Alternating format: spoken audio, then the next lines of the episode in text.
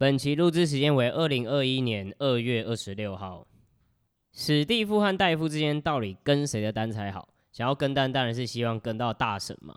那到底有哪一些机构或有哪些投资人可以让我们复制他们的策略呢？在这一篇我们总共分六个章节。第一个章节我们会解释到底有哪一些机构在投资，那他们分成买方和卖方，买方又是什么，卖方又是什么？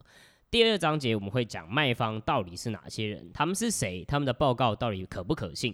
第三个部分我们会解释，短短的讲一下共同基金身为买方他们的状况如何，跟他们的单是不是可行的。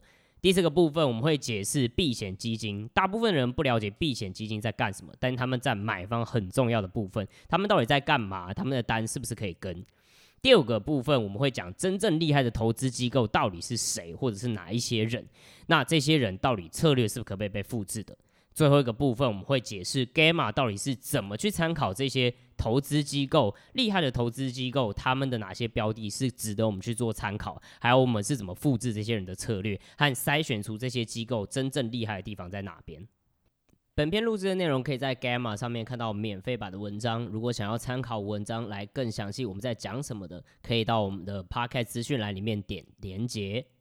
Gamma 提供的资料及资讯不应该被视为投资、税务、法律、会计、规例或任何其他的意见，且本站所提供的任何资讯工具不应该延伸解释为 Gamma 与任何第三方对任何证券和金融工具的邀约、邀请、诱因、意见、建议或游说。您需自行依据自身的财务状况与投资目的决定投资保险策略或是否购买任何商品与服务。若您有特定的法务、税务的问题，您应自行与专业的律师与税务专家咨询。大家好，我是 Gamma Leo。好，大家好，我是 Gamma 的 Ray。那我们就不自我介绍，如果想要参考自我介绍的话，可以去第一集上一集。对对，反正我是 Spy Travel Co-founder。那不要问我为什么在做就是美股投资这样子。对，那也不要问我为什么在这里，我也不知道。这梗好像我有点玩烂。好了，对啊，不嘴炮。那其实今天的主题嘛，我们就是要来讲说，到底谁才是投资专家？我到底应该今天作为一个散户，我要怎么去参考？嗯，谁说的才是对的？或者是我要怎么去找到这些资料？嗯、甚至是我去复制谁的投资策略？我才能够去打败大盘，或者是有很好的绩效。呃，其实我觉得这也是一个很好的切入点，因为其实现在市面上很多所谓投顾老师嘛，对啊，超多老师的券商的报告嘛，对，那大家就想说，那我听这些专家的话，好像也合理，对不对？但是在听券商报告之前，我们要先理解一下他的职位到底是什么。那券商报告是来自于谁？来自于卖方分析师。什么？等下等下，嗯、在卖方什么意思？什么叫卖方？OK，所以买卖方也有买方，是不是？对对对，对吧？那卖方的定义是什么呢？那我们先讲买方。其实买方比较好理解嘛，嗯、买方就是买股票的人嘛。对。那卖方就是说他提供的这个服务，怎么说呢？像是你今天如果是个买方，你想买选择权，卖方卖一个选择权给你。他就是所谓的卖方，或是说有一家公司的股票想要发行上市，对，那他就会去找谁？找卖方帮他卖这个股票。什么意思？所以我今天不是公司，我今天要发行股票，然后大家就来买，就这样。那没有啊，是，对啊，不可能这样子嘛。所以它还是有一定的流程，就是哦，我大概要卖多少，对，然后要怎么定价，你要怎么去分配这些，然后丢到市场去，对，然后找到买家，对，这样子，那些都是卖方所谓提供的服务。哦，那券商也是属于这种的卖方，这样子。但是这就是。所谓的有趣的地方了，那 Leo 可以帮我们讲一下，这故事很有趣吗？这个故事有趣，这故事有趣就在大家如果刚刚有仔细听了一下，嗯，可能还搞不清楚到底卖方买方到底是谁了。嗯、但是我们刚刚一直在强调一件事，就是卖方他其实是卖一个金融的服务，服务，然后为什么它叫卖方呢？因为它就是服务这些要卖股票的公司嘛。对吧？对，如果假设我今天是一个还没有上市的公司，我要上市，我就要来找卖卖方。对，或者是我今天要发行新股了，对吧？我说我要丢到市场去，我也要找卖方。对，那卖方为什么会很尴尬？因为我们刚刚说的什么券商报告，还有所谓的有些人会讲说，就是卖方报告、嗯、这件事情，为什么可能可信度大家要有一点 怎么说考虑一下呢？嗯，举个觉怎么样？举个例子好了，如果今天我是一个公司。我要找人去帮我卖股票，我是不是有一大堆的选择人可以选，对不对？一大堆的卖方的机构，我可以选择去帮我卖我的股票。对，我可以选，可能我要选 JP Morgan，呃，我要选我要选 Morgan Stanley 之类的，帮我卖股票，可以选嘛？对啊。那问题就来了，你会想要一个人一直说你公司坏话吗？其实也不行嘛。所以如果就一个公司的想法，我一定是想说，好，假设这家公司这家卖方有一个很有名的分析师，嗯、他可以帮我的股票背书，对，我的股票是不是可以卖高价一点？对啊，就是就是买方会比较容易被说服，说，哎、欸，我好像感觉比较卖得动哦。对，你就会想要去找到这样的人嘛。那你会那。卖方分析师就有个压力，如果你想要变成这样的人，就代表说你不可以一直把这个股票打说哦，我要帮你卖股票，可是我要跟你说卖出，你这样不会有人喜欢你嘛？对不对？你是说，反正我的报告就是说，呃，我建议是大家赶快卖。对对对，谁要找你？谁要给你 commission 啊？所以这就是卖方的变成说，卖方分析师其实不能不太能说这些公司的坏话，所以你很少看到卖方分析师在报告上面写说卖掉卖掉卖掉，多少都是说哦，我建议持有。哦，我建议买入。我这边给观众一个比喻哈，因为我们刚刚一直面讲买方卖方，我们今天就做一个比较简单的比喻好。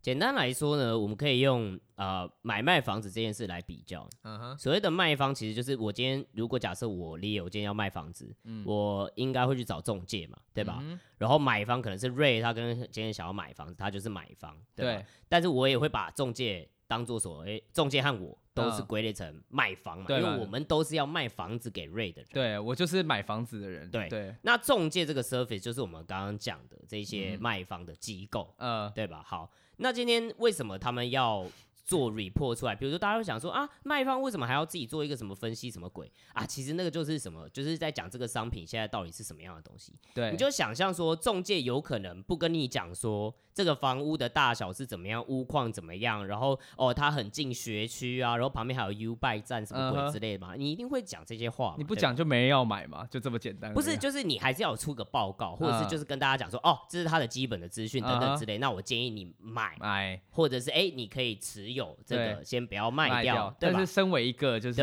买方，嗯，绝对是不会相信房屋中介的话，不会应该这样讲。你会去参考房屋中介的话，呃、但你不会全部相信嘛？你还是会有你自己的判断标准嘛？比如说，哎、欸，你找一个比较，哎、欸，之前是干过建商的朋友，哎、欸，来跟你一起看这个房子嘛，嗯、对不对？或看这个合约到底是怎么样啊，等等之类的。对，所以身为一个买方，虽然我不会完全相信中介的话，啊、但为什么我还是要找这个中介买房子？通常是他的什么？服务很好嘛，service 很好嘛，对啊，或者是哎、欸，最后那个我我对啊，就是我我对你的服务非常好啊，对啊，那换成卖方分析师，他们所以提供服务是什么？就是可能是说啊，虽然我不能跟你讲说，我觉得这家公司不好。但是我可以暗示我的大客户们说，哎，市场的情绪可能有点改变嘛。就是我今天作为一个房仲，我可能没有办法直接跟你讲说，哦，这个房子哈，就是超级呃，我们就说哦，就是哦，反正它其实是海沙屋，对对，对，我们不能说它，对我们不能，不然你会不买嘛，对不对？不然会不买。可是我今天作为中介，我一定会偷偷跟 Ray 讲说，哎，我跟你讲好了，它其实哈。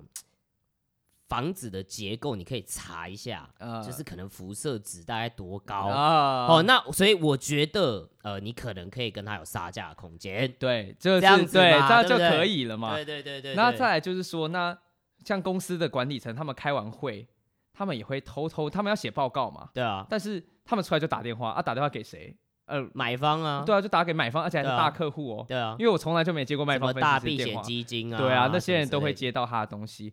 再来呢，那他们还可以提供什么服务？就是说我可以让你去买方去拜访这些公司嘛。如果我跟公司麻吉麻吉的话，我就可以让你去来拜访我的公司。那这就扯到一个问题了，你公你要怎么跟公司麻吉麻吉？你就不能一直说他坏话嘛，对不对？所以我我觉得是这样啦。虽然我们一直在讲说，哦，这个这个报告大家就是。可以参考，但是真的不能就是因为这个来做交易或者是怎么样，我们建议不要这样做。Uh. 但是我真的觉得他们其实这个工作很难啊。对，你就是他们是两边人呢，他们等于说又要讨好卖方，对啊，又要讨好自己的买方，对啊，对啊。那那我有个问题，出一些有的没的。对，我有个问题就是说，那买方报告呢？啊，我不能相信卖方，我可以相信买方报告吧？买方报告，我是这样觉得啦。好，那如果假设买方，我们今天在讲的是谁？比如说避险基金这些人嘛，对不对？他为什么要跟你讲？他不就是赚在他知道一些 你不知道的资讯嘛？所以他可能先买，然后最后哎、欸，这个资讯大家知道，然后他才涨起来啊、呃！对啊，对啊，那我是白痴，我才跟你讲哦、喔。哈，我当然没有义务跟你讲、啊。小气鬼，不是，就是这样啊。所以所谓没有很少所谓什么买方报告这件事情哦。对的，啊、那好吧，那如果卖方分析是不能相信，我可以相信。基金吗？共同基金吗？共同基金。好啦，我知道大家都很想吐槽啦。对，就是我我知道，其实大家已经被很多各位就是很多呃大神 parcase 或者是大家已经其实蛮熟悉所谓的 ETF 这个领域，他为什么买 ETF 然后不要买基金这件事情嘛？嗯哼，瑞，你大概补充一下好了。其实很简单嘛，快速的补充就是呃，第一个他们收管理费，但他们管理费其实没有跟他们的绩效挂钩，就代表说不管我的基金涨多少呢，我都是赚那两趴。那你觉得这些经理人会有很大的兴致去？认真做好他的工作吗？哎、欸，我觉得这个是蛮有趣一点，嗯、就是其实，在管这些你所谓共同基金的经理人，嗯，他多赚了，他也没好处。对，那 lay back？对啊，那那那那干那，那，那我干嘛？哎、欸，可是这些还是有在，就是他们还是很会卖这样子的东西，那就是强的就是他们的呃。行销嘛，我就可以卖五 G 概念股啊，或是 AI 共同基金，AI 共同基金啊。你只要听到这些很 fancy，好像很是未来的潮流的基金，你就买下去嘛。可是这真的跟他的 真的有人会因为而说哦，这是 AI 共同基金来买。对啊，迪士尼也是 AI 啊，他们有推那个影视服务啊，对不对？对，我觉得最扯的事情是 我我们还不是在讲本土券商哦，是就是真的是国际的券，就是那种共同基金。对，就是然后你去看它真的持有股份。它有百，它有蛮大部位，一部分是什么？一部分是迪士尼，嗯，还有通用通用电子，还有通用对通用电子，我我不知道到底是哪哪门子 AI，或者是他们也有买那个什么 Facebook，嗯，然后也有买 Amazon，他们说这个是 AI。其实这样看，每个都买 AI，对不对？就全世界，哎，你说台积电没 AI 吗？你说联发科没 AI 吗？所以你只要用到 AI 技术，就叫 AI 概念股的话，那我也认了啦。我这边真的要跟大家科普一下哦，就是其实。大家一直讲 AI AI，其实广义的 AI 已经被科技界应用的非常广泛。对啊，所以每一家科技公司基本上都是 AI 公司啊。对，比如说好，我自己在我们在经营的 YouTube 嘛，嗯、大家都说什么啊，演算法怎么样？演算法怎么样？对，演算法就是 AI。对啊，他今天要丢给你看哪一些影片？他今天不给你看，你明明就已经订阅 Spy Travel 的影片，就是没有出现在你首页，就是 AI 害的。OK，对所以其实搞了半天，其实你可以说，其实大家都是 AI 啦。所以到最后，这个其实就是一种话术了。对啦，这就是行销嘛。但我觉得大家还是会觉得纳闷，就是那我共同基金，如我又不是白痴，像你们讲，那我就因为什么 AI 我就买，我还是会看他过去的绩效啊，搞不好他过去绩效很好，所以我才买啊。那你这一段你要你要怎么跟他解释？一定我如果今天是销售人员，我一定会这样讲，哎，你看这个共同基金，哎，一直以来这两三年表现都非常好，嗯，所以他们也不能不 care 他们的表现啊，不然他们怎么卖？可是呃，对啦，他们有可能表现很好，但是研究显示，就是这这个就是大家都接受共识，就是他们就是被被动投资吊打。所以你买共同基金缴管理费，不如乖乖去买台湾五呃，不要台湾五十，买那个 ETF，对 ETF 被动式 ETF SPY 啊什么之类的，D O O，对你就可以就是轻轻松松不用管理呃很少的管理费就可以吊打这些共同基金的投资报酬率。非常少，因为就是跟大家如果没有买过共同基金的话，也是快速科普一下，你买就是也要手续费，然后你从把钱拿出这个基金。也要一个所谓的赎回的费用，对。对对对，然后中间还有管理费，所以反正有阿里不打一大堆的费用啦。说真的，但你 ETF 的话，基本上就是如果你自己的交割户有钱，你就可以直接买它，就有点像是就是一个流动性还更好，流动性还更高，你随时要把它卖出，对你都可以直接卖出，它也不会呃要你 extra 就是额外的这些手续费。如果啦，你的券商是不用手续费，对，但是。券商为什么可以不用手续费？那又是另外一个问题。第一集我们有讲过这件事情，那 就我们不就不再帮大家科普了。好，那所以 Leo，我们现在目前的结论，难道是说只要就是没有？我们现在有两个嘛？对，我们刚刚讲了卖方不呃卖方什么分析报告不可信，嗯，不是不可信啊，就是参考用，但是你对妥协后的结果，对，根据它来买好像也不会有什么优势。对，那共同基金嘛，就是大家都知道啊，不要不要去这个坑啊，基本上对。没错，那哎哎，等一下，如果共同基金来找我们叶配，我们要给他们叶配，当然叶配啊，没有啦，我们不会给他们叶配啦，不会，他们乱讲，干剪掉，白痴。好，但干话摆在一边，就我们所知，呃，应该还是有一群人，他是真的很强的投资人吧？嗯，然后我就我所知，其实有还有一群人叫做避险基金嘛，对对对，对啊，然后。为什么我说我我觉得避险基金人可能会更强的原因，是因为避险基金就我所知，嗯、他们这些经理人啊，实际上是真的可以因为绩效，然后去分到很好的报酬这件事情。嗯，他们可能可以要，因为我哦，我创造了，比如说假设了，我创造了可能三十亿的绩效，好了，嗯、我可以抽大概三十亿的十一十二趴。对对，这有吸引力吧？如果我今天是真的很好投资人，我就直接去避险基金啦。对啊，听起来是蛮有吸引力的。啊、但即便是问题，就是现实就比较残酷一点，就是即便是这种那么厉害的人了，嗯，这些人呃，主力的避险基金，大部分很多人都还是在落赛，所以就是你是说，大部分人还是没有跑赢大盘，有时候还输大盘很多很多，就是有的时候是这个样子，而且它不是，它就是基本上就是大部分人都这样，只有少部分的有机会达成说打败大盘这样子的绩效，长久打败大盘这样的绩效这样子。那所以为什么会这样啊？呃，其实原因也很简单，就是第一个就是随着你基金的管理的资金越来越多，你其实很难去有足够的部位。什么叫足够部位？哦、你可能以前。你只有一百万，你要买几张股票，你就有，你就看好，你就买一百万就好，不会有问题。嗯。但现在有一一千亿哦，一千亿呃一百亿好了，你怎么可能买？你可能公司都买断了，都他都你根本就找不到足够的市面上可能 流通的股票都不够你买。对对对，然后再来就是说，对，那量体越来越大以后，让你的规范就越来越严格，所以你很多时候你原本以前想买的东西，你现在都不能买了。所以你去抄，如果投资人去抄这些人的作业，哦，凶多吉少。对，感觉是凶多吉少这样子。哦，但我这边也讲一下，到底避险基金通常会用哪一些策略好了。那比如说有什么多元化的多角投资策略，因为他们所谓的避险。他们有一种做法，就是哎，他们什么都投资，都投资什么部位，在全世界一大堆，对对。但这个很明显嘛，我们散户是没有办法复制的啦。对啊，其他还有像什么，就是呃，信用信用市场，就是买一些就是以前很红的那些刺激房贷的衍生性占商品，嗯，然后不然就是做一些像是呃并购上面的套利的这种策略，基本上。散户都很难去复制了，更别说你是看十三 F 去做复制这件事情。哦，十三 F 我科普一下，大家可能不知道那个是什么东西。嗯、我刚刚讲为什么我觉得可能可以去抄作业，原因就是因为。呃，就就呃美国来说，他们法案上面规定说，如果你是超过一亿美金的，就是这些 fund 啊，其实你是要公开你的可能持仓还有你的绩效，在所谓的这个网站叫十三 F，然后我们通常啦可能会叫它十三楼等等之类的，对吧、啊？对，所以就算就是对，那我们刚刚讲那些策略，其实是你参考这个十三 F 法案，其实是没办法过的。那还有一种叫做量，呃，那个叫什么？量化基金，对对对对，量化基金听起来蛮炫炮的。对，实际上他们也蛮炫炮。我们可以请 Leo 帮我们解释一下 到底多炫炮。量化基金真的超级炫炮的，它其实观念就在说，他们可以得到非常。呃，就是说他们可以得到非常好的资料，然后借由跑呃，就是 algorithm，就是跑那些演算法的方式，然后加上机器人交易，然后去让他们的获利其实可以去跑赢大部分的人。对啊。那他们，我觉得他们最屌的事情是，呃，这些其实你最后发现，他成功的量化基金都很大。然后为什么他们很大？原因就是因为他们有钱去买资料。对。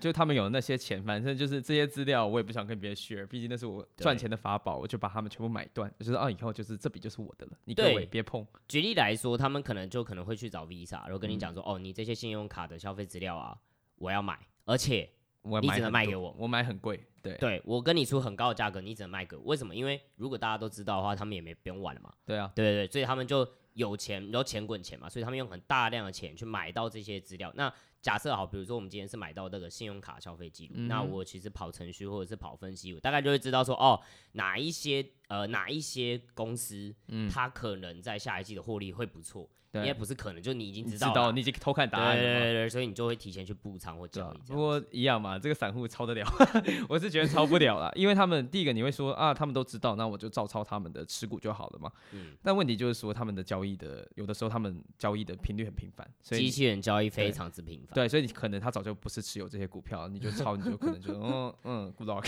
的那种感觉。对。那在这些里面比较有机会，就是所谓的多空策略。那讲多空策略，其实他们的呃这些避险基金里面都会有好多好多的两三人小组，然后我就把每个两三人小组给一笔钱。嗯，他就跟你说赚钱，不然就滚。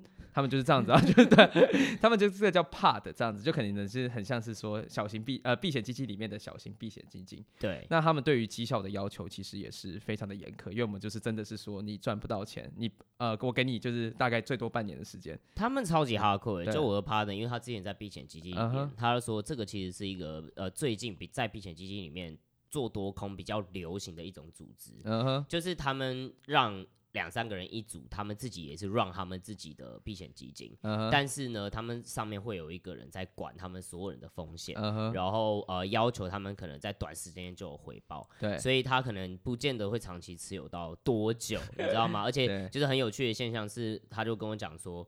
呃，有一些呃仓，如果说他真的要止损，或者他觉得风险太大，嗯，他们有就是有三天政策，哦，就是、就是、他们三天之内，第一天到乐色，第二天到乐色，第三天当，对对 对，没错，就是他们如果说哦一个很亏的部位，或者是一个哦很很多的，但是风险很大的部位，他要你减仓，你就是三天之内就要减完，对，所以就变得就是他们其实有很多限制这样子，所以那因为他们交易的频率又这么高，所以其实我们去抄他作业还是。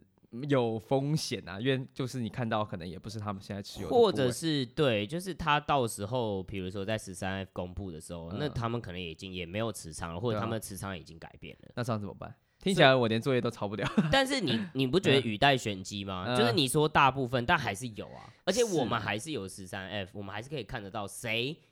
假设说我们刚刚一直在讲哦，频繁交易很难很难复制，嗯、那我们就找呃。比较长期持有的，对对，然后它多的，比如说它做多，它这个部位它可能持了大概一到三年的，对，基本上也还是有这种基金，那他们通常是比较小型的，就是比较资金量体没有像刚刚讲的那些那么大，然后他们可能常常就是专注在于科技股上面，那找到这些人去观察他的持仓，去找他的策略，其实也是蛮有用的。那那这样是不是代表说我们可以直接很简单就可以抄作业？对啊，那你觉得呢？我觉得问题是这样啦，就是第一个你要先判断说好他持仓久这件事情嘛？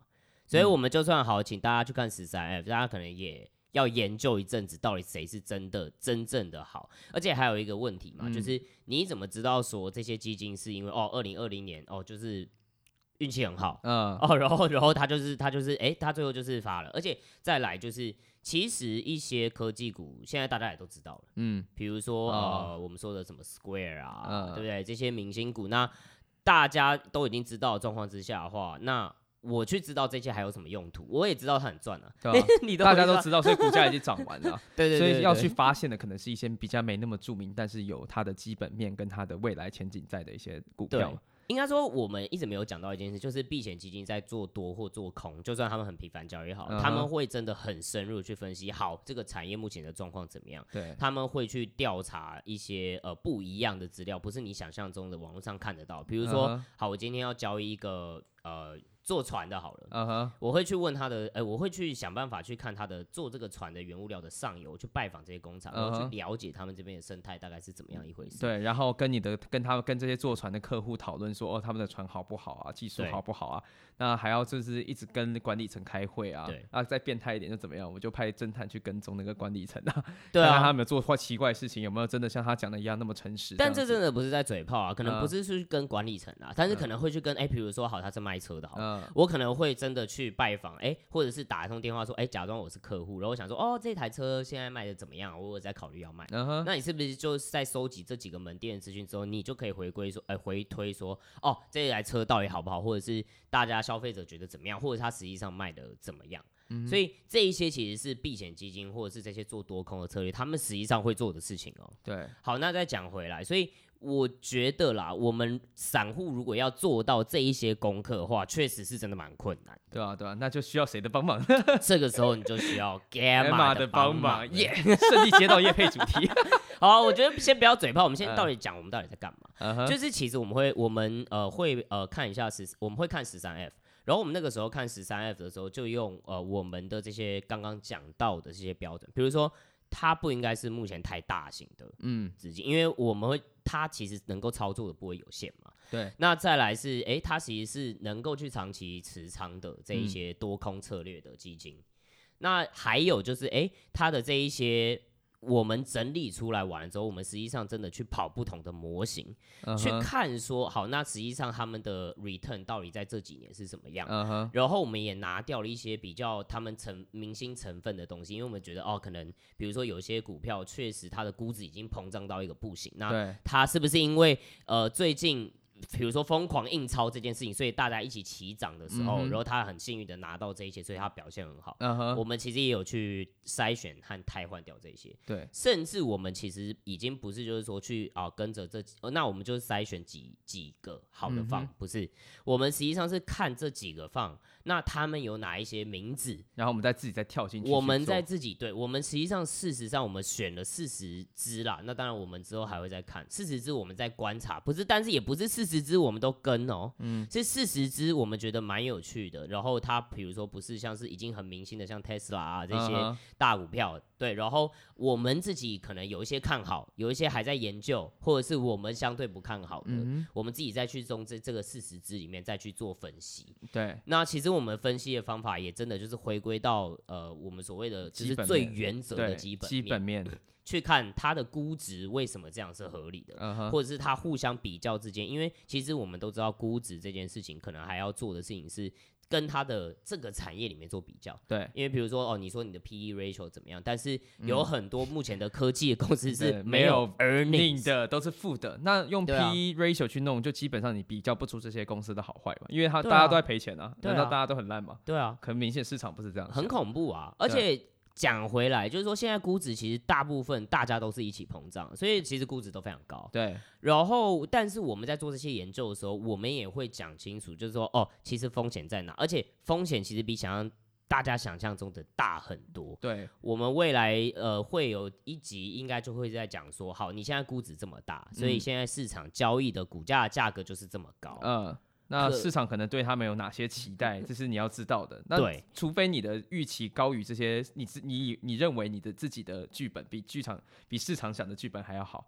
那它就会继续往上冲，那当然就没有问题。但是首先你要先知道市场至少在想什么嘛。对啊，讲、啊、白一点，比如说它的估值很高嘛，对吧？呃、所以它大家都知道它很好啊。对啊，它其实成长的速度也很快。对。可是要了解的事情是，当你预期的成长速度，假设说，哎、欸，它下一季成长速度要是二十趴的成长，嗯，它是成长只有十趴成长，好，哎、欸，它股价就会开始影响。对。它下一季，哎、欸，你原本预期它十趴，它变五趴。